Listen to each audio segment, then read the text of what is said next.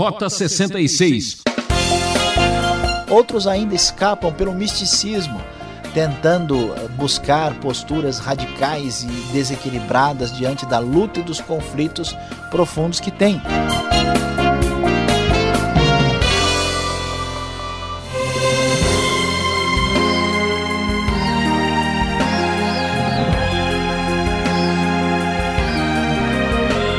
Você anda desanimado, triste e angustiado? Ora, meu amigo, os seus problemas não são maiores que o nosso Deus. Hoje o programa Rota 66 faz uma parada no capítulo 8 da carta do apóstolo Paulo aos Romanos para apreciarmos uma das mais belas paisagens bíblicas. Vamos respirar o ar das montanhas para renovar as forças. Liberdade pelo Espírito, esse é o nosso tema. E o professor Luiz Saião vai nos contar qual é o privilégio de ser filho de Deus. Eu, Beltrão, tenho uma pergunta: onde há vida, há esperança? Ou onde há esperança, há vida? Vamos descobrir. Vimos no final do capítulo 7 a grande luta do apóstolo Paulo, que é a luta de todos nós, entre a força da carne que luta contra a nova natureza que recebemos em Cristo Jesus. Paulo então apresenta o seu problema, mas dá graças a Deus por Cristo Jesus, e no capítulo 8 nós vamos ver como o apóstolo trata da solução, da resposta do Novo Testamento a esse problema tão sério que marca a vida de todos os cristãos. O primeiro versículo começa gritando a grande vitória, a grande bênção que recebemos de Deus. Ele diz: Portanto, agora já não há condenação para os que estão em Cristo Jesus, porque por meio de Cristo Jesus, a lei do Espírito de vida me libertou da lei do pecado e da morte. A vitória de Cristo foi completa. Cristo condenou o pecado na carne a fim de que as justas exigências da lei fossem plenamente satisfeitas em nós, que não vivemos segundo a carne, mas segundo o Espírito. Paulo começa a mostrar a direção da saída da grande luta entre a carne e o Espírito. Primeiro, ele diz para nós que a grande vitória está no fato de não termos condenação em Cristo Jesus. Então veja bem: o combustível do pecado é a culpa. Quando nós não colocamos nossa mente voltada para o perdão, o sacrifício de Cristo e a graça de Deus que nos perdoa, certamente seremos presas dos nossos próprios pecados. A dependência do legalismo humano, a dependência da religiosidade humana nos leva a um processo de maior escravidão. Então, a saída da luta contra o pecado não é uma espécie de farisaísmo, uma espécie de religiosidade. É a confiança na graça, pois não há mais condenação para nós. Vamos comemorar. E a segunda direção está ligada ao que Paulo vai chamar da vida segundo o Espírito. Nós podemos viver de duas maneiras, ou segundo a carne ou segundo o Espírito. Versículo 6 coloca o contraste: a mentalidade da carne é morte. Essa palavra mentalidade no grego também pode significar inclinação, mas a mentalidade do espírito é vida e paz. A mentalidade da carne é inimiga de Deus porque não se submete à lei de Deus nem pode fazê-lo. Quem é dominado pela carne não pode agradar a Deus. Mas o cristão verdadeiro, aquele que recebeu o Espírito, o texto diz: entretanto, vocês não estão sob o domínio da carne, mas o Espírito se de fato o Espírito de Deus habita em vocês. E se alguém não tem o Espírito de Cristo, não pertence a Cristo. Mas se Cristo está em vocês, o corpo está morto por causa do pecado. Ou seja, nós continuamos tendo a inclinação do pecado em nós, mas o espírito está vivo por causa da justiça. Então nós temos como lutar e vencer. E veja bem, por que, que a esperança está no Espírito? A saída, a solução para a luta que temos entre a nova natureza e a velha natureza carnal está na consciência de que não há condenação, mas na atuação do Espírito Santo de Deus na nossa vida.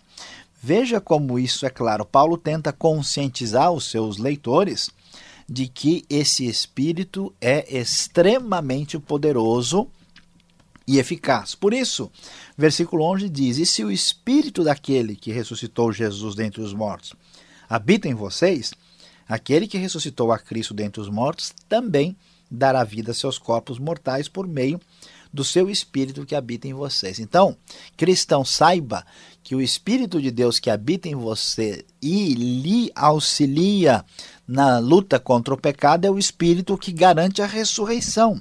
Extremamente poderoso. Vocês não podem viver segundo a carne. Vocês devem estar num estado amadurecido. Por isso, o versículo 14 vai mostrar que quem tem a consciência do perdão, quem tem a consciência da ação do Espírito e já cresceu na fé, esta pessoa deve ser guiada pelo Espírito de Deus. Veja o versículo 14 que diz: Porque todos que são guiados pelo Espírito de Deus são filhos de Deus. E aqui é importante ressaltar que a palavra filho é uma palavra especial no grego que significa filho no seu sentido de filho amadurecido, não filho uma criancinha, mas o filho já emancipado. Portanto, quem está amadurecido, esse é o que é o guiado pelo Espírito de Deus. Pois vocês não receberam um espírito que os escravize para novamente temerem, mas receberam o espírito que os torna filhos por adoção por meio do qual clamamos Abba, Pai. O próprio Espírito testemunha ao nosso Espírito que somos filhos de Deus. Se somos filhos, somos herdeiros, herdeiros de Deus e co-herdeiros com Cristo. Se de fato participamos dos seus sofrimentos, para que também participemos da sua glória. Então veja, Paulo diz, ó, tenha consciência de que você não tem mais condenação sobre a sua vida. Tenha consciência que Deus disponibilizou o poderoso Espírito de Deus que está agindo em você, que, te, que lhe garante a ressurreição. Esse mesmo Espírito de Deus dirige a vida daqueles que estão amadurecidos em Cristo. Portanto, agora nossa relação com Deus não é mais de lei, não é mais de temor, não é mais de fugir da condenação, é de pai é de filho para pai. É um reconhecimento, eu falo Abba Pai. Reconhecendo este relacionamento próximo, e devo saber que, sendo filho de Deus, eu sou herdeiro, sou co-herdeiro, ou seja, a consciência das bênçãos da nova vida em Cristo é que nos dá poder para vencer o pecado, assessorados pelo Espírito Santo. E ainda temos muita coisa pela frente. Paulo então começa a falar das grandes bênçãos do futuro. A glória que temos agora ainda é pequena, o futuro vai mostrar. Considero, diz a NVI no versículo 18, que os nossos sofrimentos atuais não podem ser comparados com a glória que nós será revelada. A natureza criada aguarda com grande expectativa que os filhos de Deus sejam revelados, pois ela foi submetida à inutilidade, não pela sua própria escolha, mas por causa da vontade daquele que a sujeitou na esperança de que a própria natureza criada será libertada da escravidão, da decadência em que se encontra, recebendo a gloriosa liberdade dos filhos de Deus.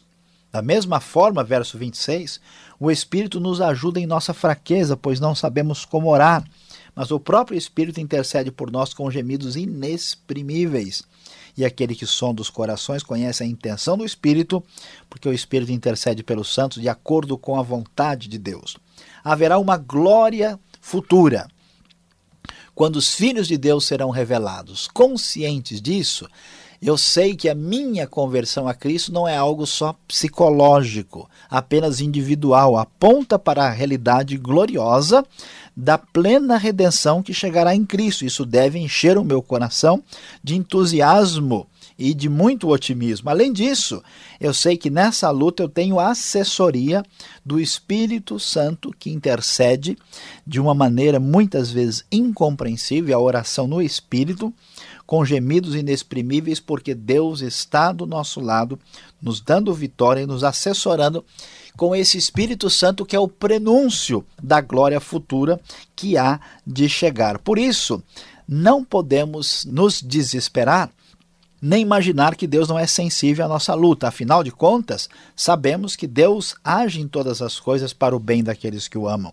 aqueles que foram chamados com o seu propósito. E então ele relata tudo que Deus fez. Versículo 29. Nesse processo redentivo, Deus os predestinou para serem conforme a imagem do seu filho, ele os chamou, ele os justificou e glorificou. Então vejam só, se esse Deus que nos libertou da condenação, que nos dá o seu Espírito, Espírito que garantiu a ressurreição de Jesus, que habita em nós, se Deus é por nós, quem será contra nós? Ele entregou o seu Filho por nós. Será que devemos temer alguma coisa? Ninguém pode nos condenar, porque Cristo morreu e nos perdoou. Nada pode nos separar do amor de Cristo, nem tribulação, angústia, perseguição, fome, falta de ah, roupas, nem perigo, nem espada, nada disso. E a grande parte final do texto termina comemorando, dizendo: em todas essas coisas, somos mais que vencedores por meio daquele que nos amou. Nem anjos, nem demônios, nem presente, nem futuro, nada, nem a sua condição humana, nem a sua fragilidade pode impedir que você seja vitorioso, nem separar você do amor de Deus que está em Cristo Jesus. Diante disso, nós devemos ter a nossa esperança revitalizada, porque certamente em Cristo, pela ação do Espírito, seremos mais do que vitoriosos nesta luta da carreira cristã.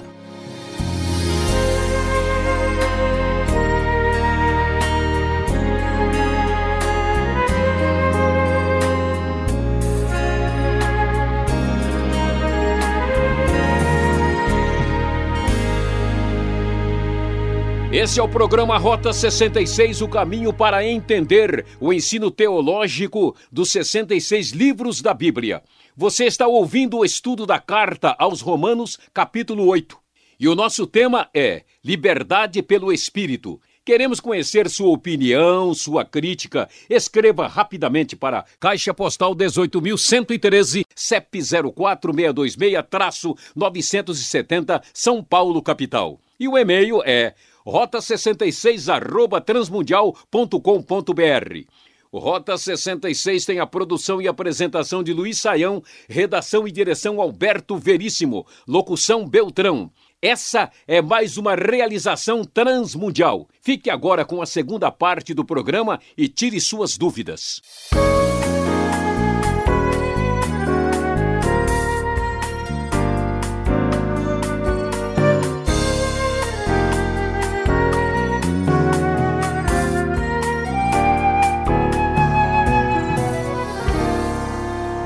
Agora é a nossa vez. Depois da aula, da explicação do professor, trazemos as perguntas. Professor Saião, capítulo 8 de Romanos fala tanto de carne. Será que tem algum problema com o, nosso corpo? Por que esse assunto toda hora aparece em Romanos? É, Alberto, vamos tomar um cuidado aí, senão daqui a pouco a gente vai ter o, pro, o protesto dos açougueiros aí, né? Tanto se fala mal da carne. Mas aqui essa pergunta realmente é muito importante porque uh, precisa ser bem entendido. Carne não significa, especialmente no livro de Romanos, a mesma coisa que corpo.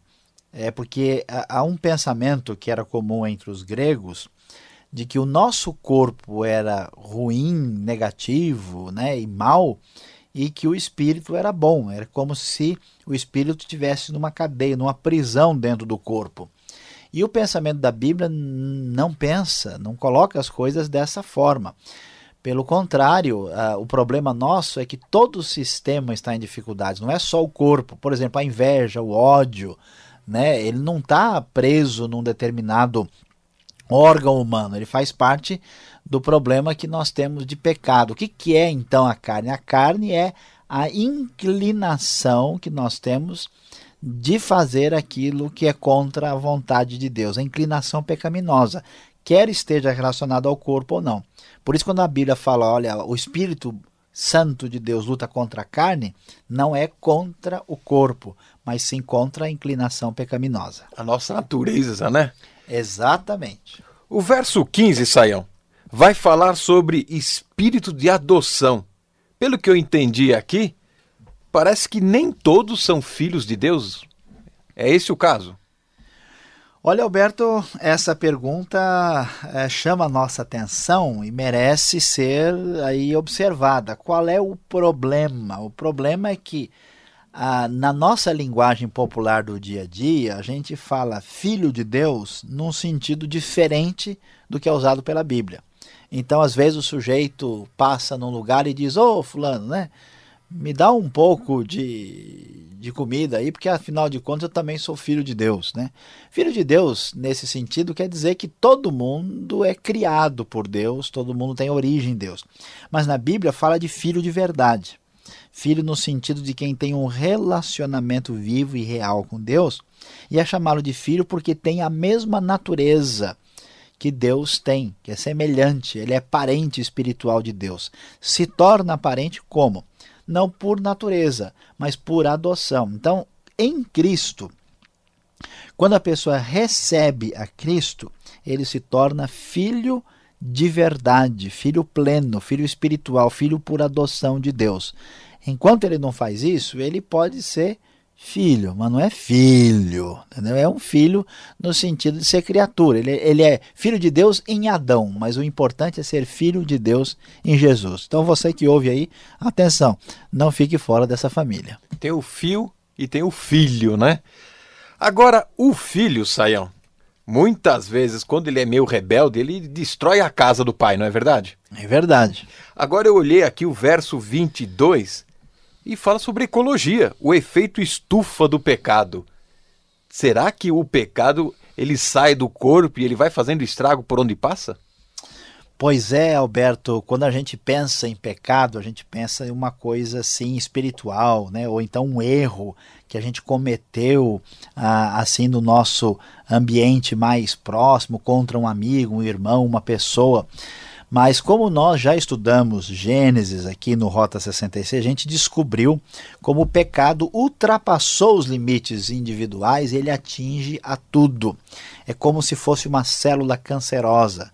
Por isso, o domínio do pecado não fica só no indivíduo, ele atinge a natureza. E a Bíblia nos mostra que a presença do mal e do pecado no universo atingiu toda a estrutura do universo. Então, há alguma coisa de podre no reino dos homens desta terra, não só no reino da Dinamarca, em toda parte. Então a natureza está estranha, o clima não está muito bom. Algo não cheira bem, né? Algo não cheira bem. E aí por isso que a redenção de Cristo, a salvação, ela não atinge só nossa vida, não só o indivíduo, mas ela tem uma dimensão cósmica. Um dia, quando Cristo voltar, quando chegar a redenção final, todo esse esse descompasso, toda essa confusão, toda essa espécie de desalinhamento, essa disfunção geral do universo será concentrada, será conquistada de novo e a gente vai descobrir aqui que é de alguma forma, isso é um mistério para mim. Lá quando eu chegar no céu, quero pesquisar sobre isso, né? É a questão de que a natureza, a criação, de alguma forma intui isso, sabe disso e aguarda este momento de redenção. É muito especial, por isso que o nosso ouvinte não pode deixar de ler a Bíblia e acompanhar a gente aqui estudando a palavra de Deus. Legal. Verde é o verde da esperança, né? Tá aí, acho que vem desse versículo aí, a natureza aí clamando. Falando em clamar, o verso 26 fala sobre oração e aí aparece a frase gemidos inexprimíveis. Seria aí alguma coisa, podemos forçar dizer que seriam dons de línguas, é, que sobrenatural é esse que parece que a nossa oração não tem força, não passa do céu da boca e precisamos então da intervenção divina? A questão que aparece aqui, que nós não sabemos como orar, é, vai mostrar para nós a relevância e a importância do Espírito Santo. Porque veja, o Espírito Santo é a grande promessa, a grande esperança para a luta do cristão. E por quê? Porque esse Espírito é tão poderoso que é o Espírito que ressuscitou Jesus dos mortos, que garantiu tudo. Portanto, ah, o problema é que, como nós somos pecadores e fracos, na hora de orar fica complicado e difícil. Todo mundo tem dificuldade de orar, as pessoas não gostam de falar nisso e fazem de conta que está tudo bem, mas é difícil orar porque, veja bem, a gente vai orar para Deus que já sabe de tudo, né? a gente vai expressar no nossas necessidades para quem já sabe antes da gente e a gente não sabe expressar direito, corre o risco de se expressar mal né? Então é uma e coisa. Estragar tudo. E estragar tudo, então fica difícil. Por isso existe uma espécie de oração que é uma oração monitorada pelo Espírito. O Novo Testamento chama isso de oração feita no Espírito. De certa forma, ela é sobrenatural. Quando a gente ora, a gente sente às vezes uma sintonia com Deus, é como se Deus estivesse agindo de maneira diferente naquela oração. Eu sei que o nosso ouvinte já passou por isso. Tem dia que a gente ora que, como a gente diz, de repente parece que não sei, parece que nada dá certo. E tem vezes que a gente ora que a gente percebe que a oração flui tranquilo, é a assessoria do Espírito de Deus. Às vezes, essa assessoria é manifesta de uma forma que a Bíblia chama de gemidos inexprimíveis. Tem gente que já orou em silêncio. Tem gente que já orou soluçando, tem gente que já orou chorando, tem gente que já orou de formas em que ele disse pouco, né? falou pouco, mas disse tudo. Porque o Espírito intercede e ele faz essa conexão, esse link especial com Deus. Agora, aí vem a pergunta: será que esses gemidos seriam línguas? Eu não sei. Existem estudiosos que acreditam que sim e outros acham que não. Eu acho que podem ser línguas em alguns casos, línguas aqui, né, expressas lá em 1 Coríntios, capítulo 12, 14. Ah, essa questão é um pouco complicada, a gente não sabe, né, hoje, por exemplo, o que é verdadeiro, o que não é, mas é, essas línguas talvez possam ser, mas tal, acho difícil que a gente possa achar que se refere só às línguas. É essa é, intervenção divina especial. E o foco do texto, olha, é o seguinte: vocês não se preocupem, porque Deus está com vocês nessa luta e está a, trabalhando tanto que até na oração o Espírito está agindo para interferir em alguma necessidade que nem você não tenha sido capaz de expressar. É muito legal, muito jóia. Ótimo. Obrigado, Sayão, pela explicação. E você aí, continue orando também. Mas antes aguarde, vem a aplicação do estudo de hoje.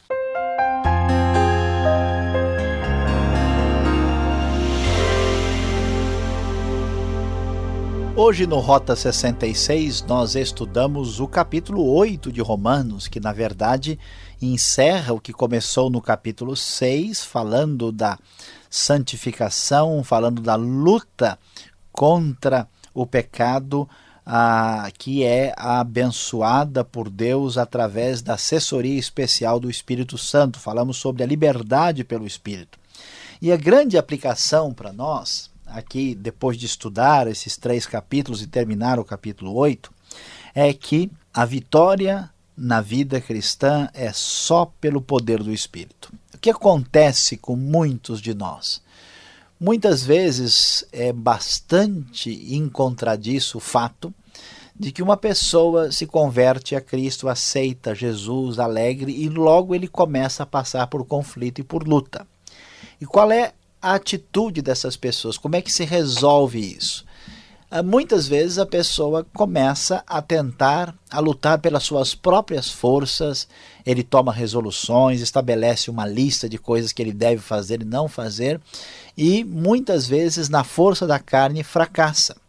Outros partem para o caminho da religiosidade ah, farisaica eles começam a tentar esconder o que está acontecendo no coração e passam a ter uma atitude religiosa externa fugindo disso.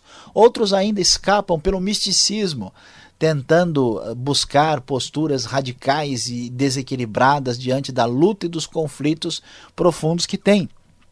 A Bíblia diz para nós em Romanos 8: não é desse jeito. Lembra da grande palavra que vem lá a de Zacarias, não por força nem por violência, mas pelo meu espírito, diz o Senhor. A vitória na vida cristã deve vir da parte de Deus. Portanto, sossegue, tranquilize, acalme-se. Deus está do seu lado e está assessorando você pelo Espírito Santo, o Espírito que tirou Jesus dos mortos, que ressuscitou a Cristo. Deus lhe dá a vitória. Você precisa sair do centro de você mesmo, deixar de preocupar-se consigo e colocar a sua esperança em Deus, confiando que você é filho, que você é herdeiro, co-herdeiro, não tem mais nenhuma condenação e que você pode se atirar no colo do Pai porque você é filho e o Espírito de Deus assessora você. Junto com Paulo, comemore, agradeça, fique muito feliz porque a vitória é nossa, mas só pelo poder do Espírito. Ah, que pena, por hoje é só. O programa Rota 66 volta nessa sintonia e nesse horário. Um forte abraço do Beltrão e até lá. Não esqueça de visitar o site transmundial.com.br e aquele abraço.